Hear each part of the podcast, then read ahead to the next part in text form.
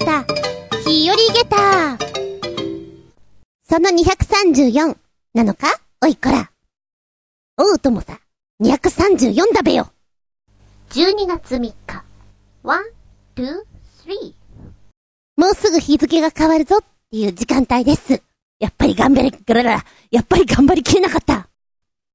しかもあんまり喋ってないから口が回っていないかもしれないが、しばしお付き合いくだされませ。234というか、お休みいたしまするの、ご報告でござんす。うん、まあ、味気ないからね、チロッと喋ろうかなと思いまして。今日は、暖かいけれども、ちょいちょい前、すげえ寒かったじゃん今年一番の寒さだぜって言ってたじゃんあの時、日中いる場所が、停電でした。なぜ今日停電なのかと思うぐらい停電でした。寒かったな ただ、まあ前回ね、台風だなんだでこう停電になっていたので、困る場所に関しては自家発電を。まあ例えば電話ですとか、トイレの電気もついてたよ。ついてるって思った。だけど、トイレ行って気づいたのが、水、流れないんだね ずっと、あれなんでこんなとこにバケツの水があんのかなと思っていたら、これで流せやってことなんだと思って、ただ全然足りなかったね。ちなみに、こう、どんどんどんどん冷えてくる、お部屋の中が、思ったね。夏場の停電よりも冬場の停電のがきついわ。ちょっと頑張りきれなくなってくる。だんだんみんなこう、外のコートとか着始めるわけよ。なんだここはみたいな。多少防寒をしていたんだけども、あ、カイロとか持ってくればよかったんだって思った。ちょっと舐めてたな。最終兵器はね、ワークマン。ワークマンの防寒着はいいよ。おいらバイクに乗るんだけれども、バイク用の防寒着っていうのは、いいお値段するんですよ。1万8000円とか？まあ、安いのはあるけれども、そこそこに機能的で、多少の雨でも、オッケーっていうようなのはいいお値段するんです。デザイン性なんか求めてしまったらもう、ゆきち、二人は行っちゃうかな？そのぐらいよ。でも、ワークマンはもっと安く、その半額以下で、いいものが手に入ります。ぬくぬくです。デザインはね、ワークマンだから、ガッテンって感じ。そうね。午前中、10時とかぐらいにはもう心身心身冷えてきて、厚手の靴下とか、手袋とかしたいな。屋内だけどって思いました。寒いから温かいお飲み物が飲みたい。で、自分家からコーヒーは持ってってたんですけれども、コーヒー飲むとトイレに行きたい。だがしかし、水が流れない。なんか切ない感じでね。あ、しかも、えー、一応自家発電なんだけど、時たま消えるわけよ。トイレ入ってる時に、パッと消えて、真っ暗だ。何も見えない本当に真っ暗で、携帯も持ってない。なんだこれ。愉快になってきましたよ。まあ今年一年は、停電いろいろ体験って感じで、成長できたような気がします。ってな感じで、ベリーショートでお付き合いいただいております。お相手は私、気がつかなかった。バイクで走っていて、ふっと上を見上げると、こんなに星が綺麗なんだなって。まあ、それだけ暗くて、空が広いとこに住んでるっていうことなんだけどね。なんか、星がパーッと見えるのって嬉しいなと、思う、あつみでございます。どうぞよろしくお願いします。この番組は、ちょあへよ .com のご協力へて放送しております。ラバ取り残し分のメッセージオーバー。新潟県のヘナチョコヨッピーくん、お便り。猫屋敷の親分、こんにちはこんにちは親分が帰宅すると、待ってたよって感じで出迎えてくれる猫はいるのかい？全然関心なくていなかったりして、かっこ笑い。そうっすね。います。あの、私に興味があるんじゃなくて、外に興味がある子。出たいらしいんだよね。ずるいずるいっていつもいる。ので、バイクの音がすると、外に出られる瞬間があるんじゃないかってことで、下に降りてくる子がいます。どうもね、私の隙をついて、脱走するんですよね。だからこいつちょろいなって思ってる節があって、伺ってますね。ただ、めっちゃ寒い時は、こたつに入っているので 出てきません。あ、今日寒いんだなってわかります。温度によっている場所が違うというね。メッセージ続き。どんだけチンアナゴ推しなんだよ。そんなにみんな好きじゃないぞ。実物は蛇ほどでもないが、こんなのがうじゃうじゃいたら気持ち悪いと思うよ。ポチッとな。チンアナゴね。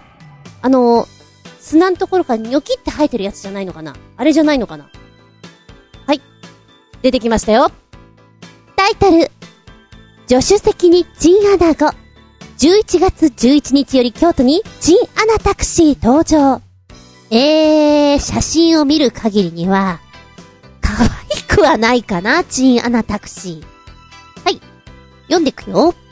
京都水族館と MK タクシーは、チンアナゴの日である11月11日より、チンアナゴのぬいぐるみが助手席に座る、チンアナタクシーの走行を開始する。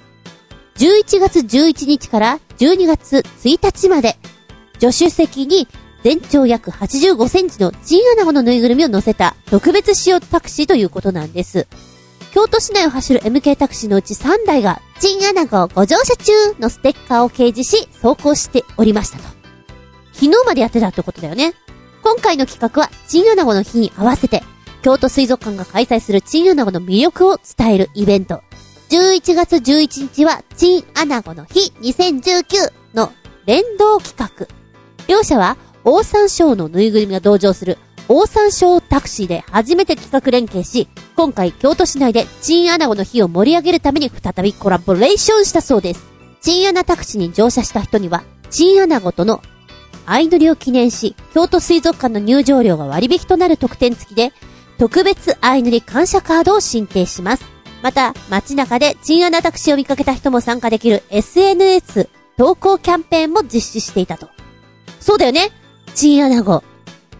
やっぱりあの水族館の、でっかいとこじゃなくて、割と、小さい水槽にいて、お砂から、ニョキニョキニョキって、10センチぐらいとか、こう、頭を出している。おそらくこの形が、数字の1に見えるんじゃないかという、無理くりな感じで、11月11日は、チンアナゴの日という風にやってるわけなのかな私はちなみに、水族館で割とこの子が好きでした。好きっていうか、この子を手で持って、ピュッて引っ張ったらどうなるのかなっていつも思っていた。ピュッピュッピュッピュッって引っ張ってみたい。そしたら普通に泳いでいくのかな掴もうとした瞬間に砂の中にズボって入っちゃうのかな？って思いながら。うーん、そうね。今写真で出てるのは、結構体がね、ドピャーって上に出てるから、気持ち悪いっていう人もいるかも。若干ちょっと寄生虫っぽい感じもするじゃんニョロニョロ具合が。数センチ体が出てる分には可愛いかなって感じがするんだけどね。へー。イベント企画ね、なんか他にもあるんじゃないかっていう気もするんだけども、あえてそこはチンアナゴ。でもこの3台しかなくて、こいつと出会えたらラッキーみたいな、その企画は面白いかもしれない。似たようなやつで昔よ、ほんと10、うわ、どうしよう、すっごい昔だ。15年ぐらい前招き猫のタクシーが走っていて、そこに乗ると、えー招き猫のストラップがもらえて、みたいな話を聞いたことがあるんだよね。確かそれがベンツじゃなかったっけかなあれ、今もあるのかしら？調べてみろって話？うん、出てきた出てきた。ちょっと記憶違いしているな。福猫タクシー。えー、東京には5万台のタクシーがありまして、福猫タクシーは35台だけ。会う確率が0.0007。ゆえに、会えたらラッキーとか乗れたら幸せになれるみたいな、そんなお話になってきてるそうな。で、やはり、そうね、日本で初めてベンツをタクシーに導入したという会社で、タクシーを呼ぶ機会があったらこれに乗ってみたいとか、ぜひ招き猫を写真撮りたいとか、そういうのが上がってるみたいですね。今乗った人が写真上げてるんだけど、こう、ドライバー席の後ろかな背もたれのとこに猫のクッションみたいのついてるのかなうん。あと、えー、上のほらタクシーのさ、ランプあるじゃん？あそこが招き猫にな、招き猫っぽい模様になってるのかな？ぐらいで、もうちょっとなんか、猫推しなのかと思ったらそうでもないみたいです。まあ、ベンツだからね。うーん。でもこういうのを、ここにしかないよとか、限定だよって言われると、やっぱりちょっと乗ってみたくなっちゃうのかもしれない。だってね、チンアナタクシーなんか3台だよ ?3 台。まあ、別に、写真は撮らなくてもいいけれども、企画が面白いなと思います。うーん。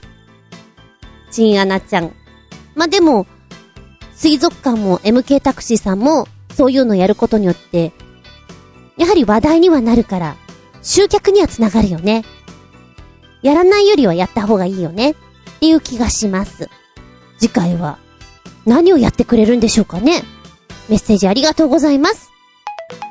さらにもう一丁、新潟県のヘナチョコヨッピーくん、おでり。猫屋敷の親分、こんにちは。こんにちは。古文の猫同士に明らかな序列はあるのかい？ボスがいるとか？うーん、ボスか。ボスって感じではないけども、我が強い子はいるよね。で、あとは空気読まない子がいるので、お互いに好き嫌いのベクトルははっきりしています。でも明らかな上下関係があるかって言われたらどうかな。あいつ嫌いっていうのはあるみたい。あと、一番の新参者は、なんかね まだ認めてもらえないらしくて、追いかけられてます。かわいそうなんで私の部屋にいるんだけど、朝6時半かな今は。すごく重い引き戸を開けて、入ってきて、追いかけ回すんですよね。今私の目覚まし時計です。3週間ぐらい前は4時半でした、それが。ちょっと遅くなってよかったなと思うんですけど、仲良くしてほしいな、みんな。さあ、メッセージの方続くよ。ちょっとおかしいぞ。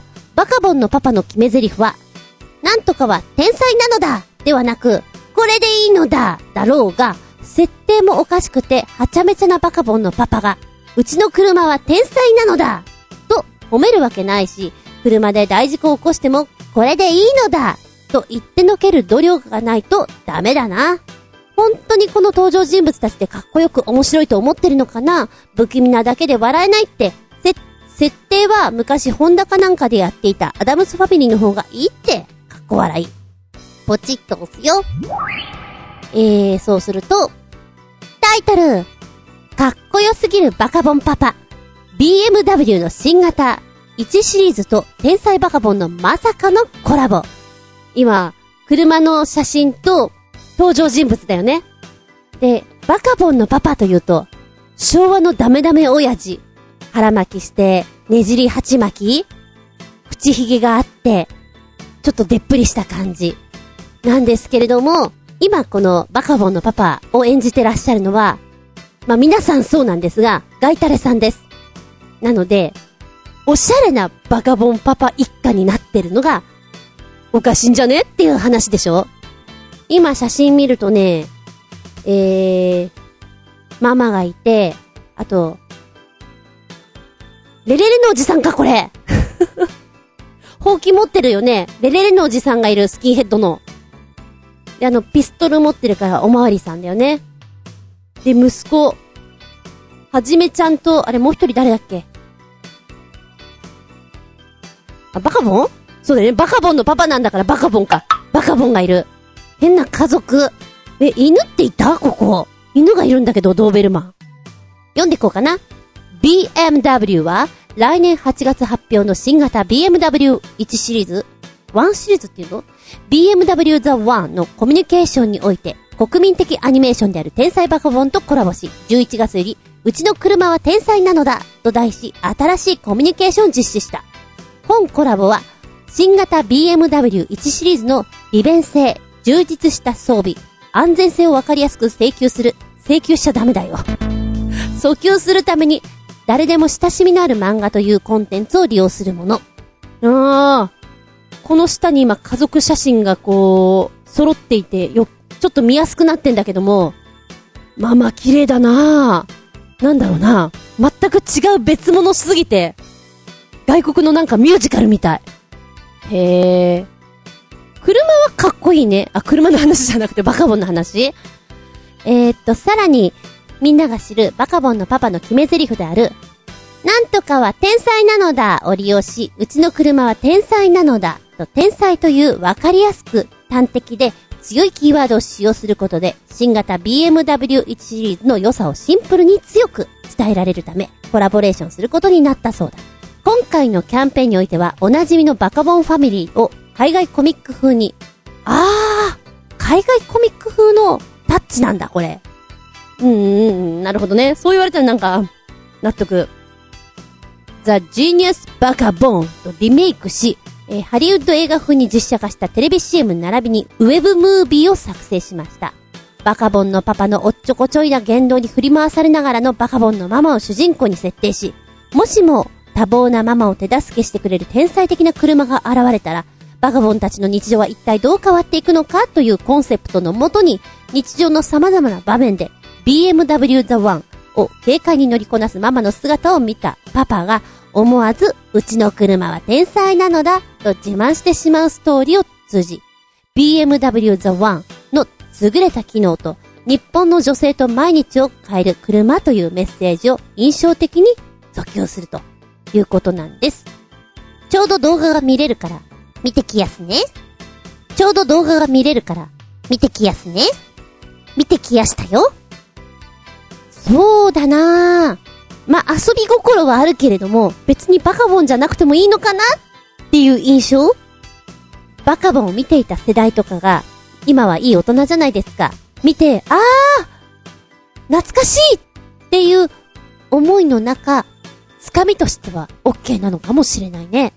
なんだかんだやっぱりアニメーションとのコラボとかさ、そういうのって、目引くから見ちゃうもんね。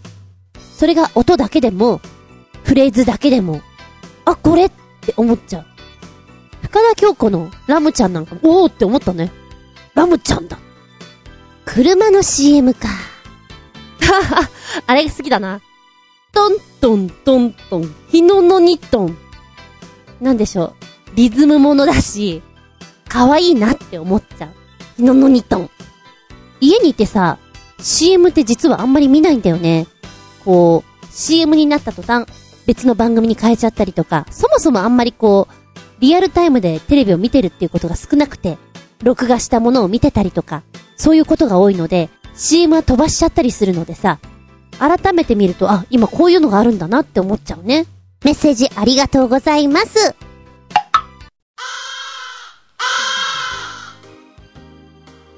では、本日はこれにて、終了させていただけたらと思います。申し訳ない。えー、次回は、次回こそは、テーマに持ってけたらなぁと思うわけでござんす。次回は12月10日。テーマは、伸ばしてます。温めてます。おう、魚お魚の話や、海にまつわるお話なんぞをしていきたいなと思います。まさにだから、チンアナタクチはここですればよかったな。湿気えー、ついでに言うと、ふと思い出しました。おう、魚。子供の頃のおもちゃで結構好きだった。児童館とかに行っても、あって、割とやっていたのが、魚釣りのゲーム？卓球のボールぐらいのお魚が口開けていて、時たま口をパクパクさせるんだよね。で、それで、釣り竿に磁石がついていたんだと思うんだけど、それでこう釣り上げるっていうゲーム。地味に好きだった。ああいう単純なゲームが多かったな。本当に。で、おもちゃとしては場所取るんだけども、電池なんかもすぐなくなるんだけども、よかったな。っていうのを思い出しちゃった。お便りは、チョアヘオホームページ、お便りホームから入っていただきますか、もしくは私のブログ、ズンコの一人ごとの方にメールホーム用意してございます。こちらご利用くださいませ。テーマは、おう、魚ここの魚美味しいよとか、これ食べなとか、魚グッズとか、さかなクンの話とか、海に潜った時の話とか、海でパーティーしてしまった話ですとか、広げ方は、いかようにもです。では次回は、12月10日、日付が変わるその頃にか、日付が変わったその頃に、またお聞きいただけたらと思います。今度はショートじゃなく、いけるように。私、頑張るよ。ここまでのお相手は私。ご近所さんから、キウイをもらいました。お家に帰ってきたらさ、こうビニール袋の中に、キウイとお手紙が入って、かけられてたのね。あんまりお会いできませんね。よかったらどうぞ、みたいな感じで。うわ、キウイと思ってね。このキウイがさ、石のようにガッチガチなの。えー、こんなキウイ初めてだ。キウイに見えるけど実は石なんじゃないかなって思うぐらい。でも、もらったし、もしかしたら自家製なのかなとか思いながら、ムキムキして、ちょっとそのまんまだと、歯応えがすごそうなんで、ヨーグルトにつけて食べてみたわけなんですけど、これがまた、びっくりするぐらいの歯応えでね。キウイって、みずみずしい、シュワッとした感じじゃないですか。ガチガチしていて、ゴリゴリしていて、なんでしょう。ちょっと面白いフルーツだった。一個しか食べてなくて、まだいっぱいある。これどうしたらいいんだろうお礼も言えてない。会えてないから。でも、お庭とかある人って作っちゃうんだね、こういうのね。うーん。びっくりたまげった。子供の頃に、ご近所さん付き合いっていうのは本当によくあって、うちの前にいる、稲本さんというおばさんが、お赤飯炊いたわよとか、お稲荷さん作ったわよとか、何かを作ったら必ずくれるような方だったんですよ。栗ご飯炊いたわよとか、ありがたい。割とそういうのが隣近所でありましたので、ああ、なんか懐かしいなそうそう、歩いてたらね、あ、じゅんちゃんじゅんちゃん、あげるわって言って、栗もらった。え、どうしたんですか？って言ったら、あっちで拾えるのって言って、栗、こんな栗をもらうのは初めてだ。どうしたらいいかよくわからないって思いながらも、やっぱご近所付き合いっていいな普段会えないんだけどね、本当に。あの、生活スタイルが違うから。でもなんか、いいよ。いいよ、そういうのマンション住まいだと、挨拶しても返さない人いっぱいいるもん。なんかあった時とか嫌だなって思うよ。ちょっと、人の温かみを感じております。あ、長くなっちゃった。ここまでのお相手は私、厚み純でした。見舞い、聞く舞い、話す舞い。ずんこの話も、もう、おしまい。バイバイキーン。そうだそうだ。お稽古中に、なんか面白いこと言わせてみようかなと思って、発声練習でね、プルプル体操してます。プルルってこう、唇と唇を振動させながら。で、全員がこのプルプルができる場合なんかは、本当に、くだらないセリフとか言わせるんですけども、えー、何が受けるかな？最近流行ってるの何？とか、聞いてみたら、えー、わかんないって言うからさ、わかったじゃあ、はずきルーペ大好きって言って。せーのよしじゃあこれをプルプルで言うんだっていうのをお稽古中にやってて、バカなクラスだなと思っていいんだよ。バカになれるのってすごく大事だから、先生は微笑ましく、君たちにもっと変なこと言わせたいなって思いました。とさ？